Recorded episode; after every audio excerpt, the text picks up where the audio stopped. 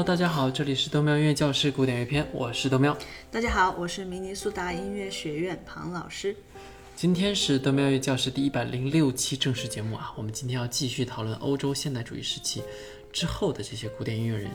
上一期我们说了，与其说阿隆科普兰啊是后现代主义风格，不如说它是现代主义风格延续到了美国，然后发展出来的一种美式的简单版。这个时期的美国作曲家很多都在努力尝试给古典音乐注入一些美国的风格。然而，我们今天讨论的这位是一位至今依然健在的泰斗级人物——艾伦·塔菲·兹维里希。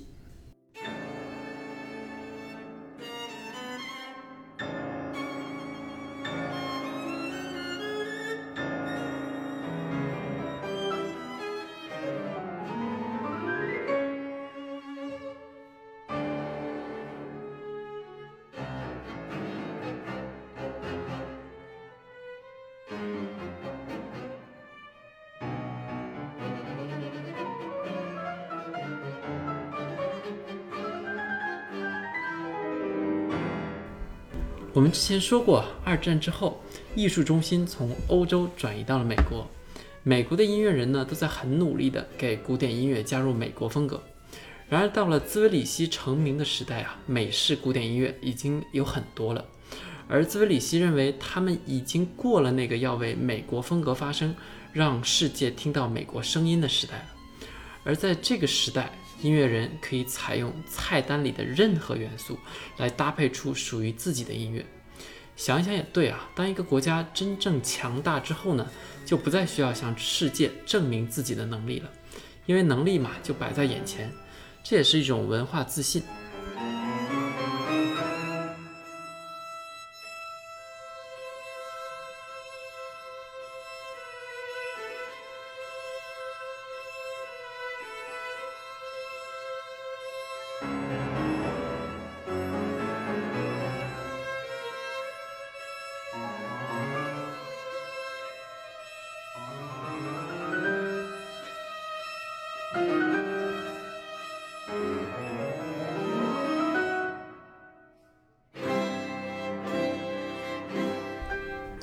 兹维里希出生于1939年的佛罗里达迈阿密，是一个飞行员的女儿。现在她在佛罗里达大学当教授。我在图一放了一张兹维里希的照片，啊，大家可以看一下。在1960年的时候，她学小提琴演奏专业毕业，然后呢就搬去了纽约，在美国交响乐团当一个小提琴手，然后又进入茱莉亚音乐学院学习作曲。那个时候的她。还在卡内基音乐厅当过迎宾。一九七五年，她成为第一位在茱莉亚毕业的作曲女博士。她人生中重大的突破是在一九八三年，她凭借第一交响曲获得了普利策音乐奖，也是获得这个音乐奖的第一位女生。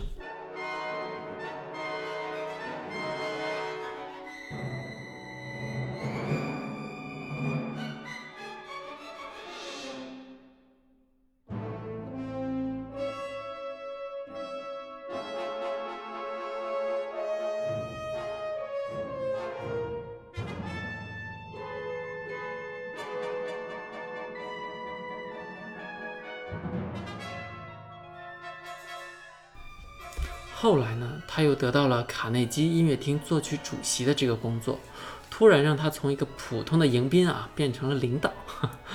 再后来，就有各种美国的艺术学院啊、科学学院啊给他颁发荣誉博士头衔，也是一位人生赢家。今年他八十一岁了，应该算是高危人群。但是在新冠大流行的美国，我在网上也没有搜到任何关于他的消息，估计应该是非常安全的。真的是女性作曲家的这个楷模，她的音乐就不是这种 stereotypical，嗯，大家眼中的比较呃温婉的这样一种形象，而是非常有灵气，然后也非激昂澎湃的，然后这个技巧上也是非常娴熟的一个作曲家。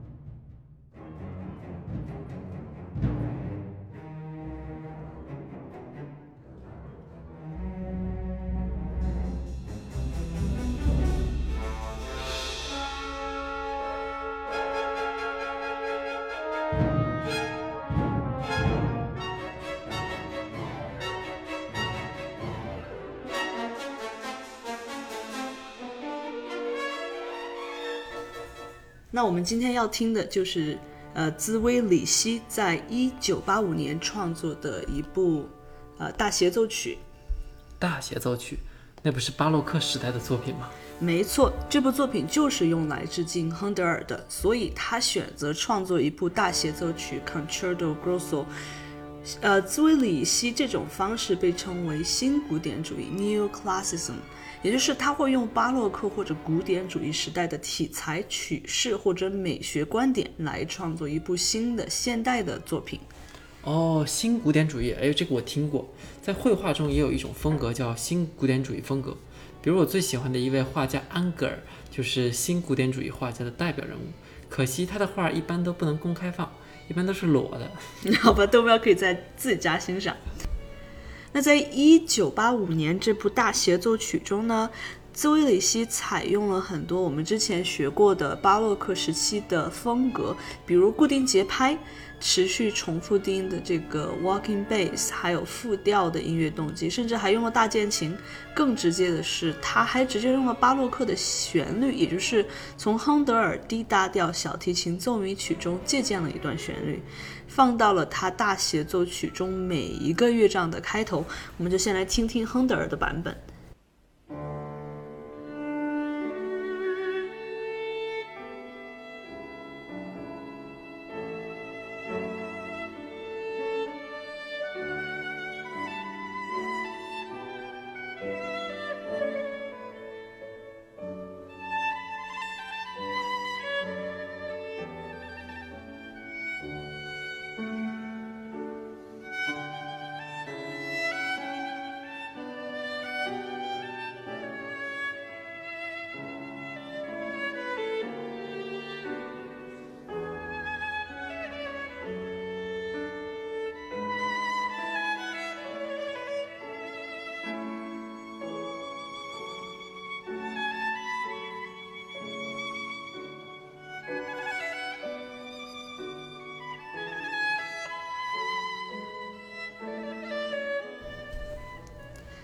好，我们再来对比一下兹维里希的版本。我们今天就挑着听听第三乐章好了。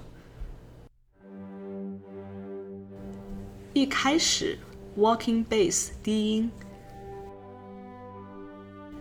英国管旋律进入，就是亨德尔那段旋律，然后双簧管和小提琴进入。你在中间还能听到很多不协和和弦，你仔细听一下低音，它依然是 walking bass。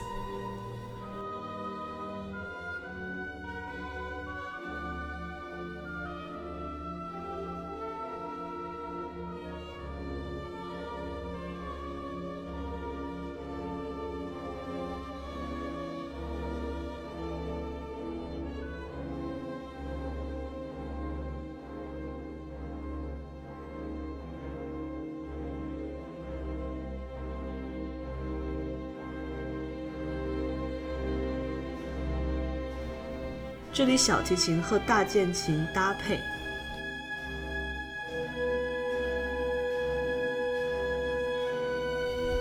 然后圆号提供这种不和谐的对位支持。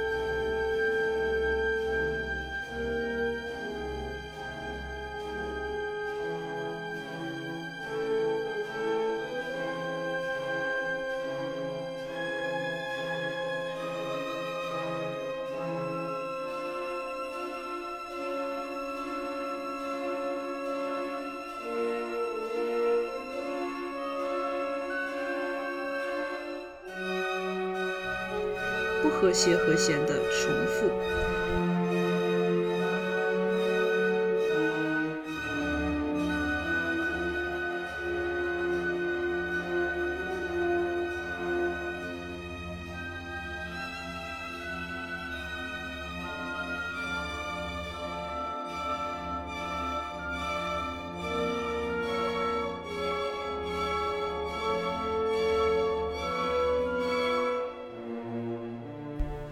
大提琴在这里演奏旋律，背景里还可以听到大键琴的声音。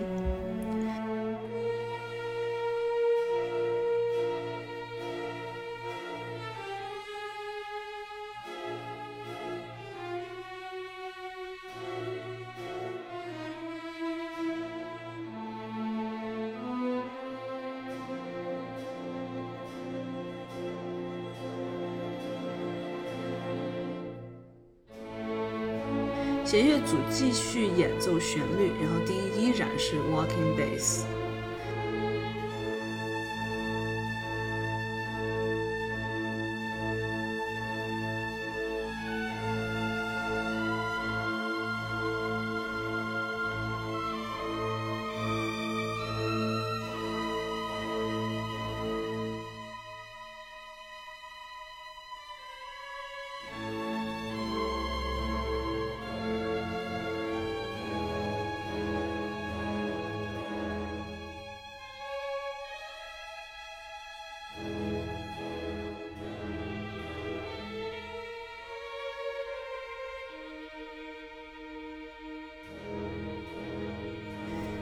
大键琴在给弦乐旋律提供低音，不过声音很小。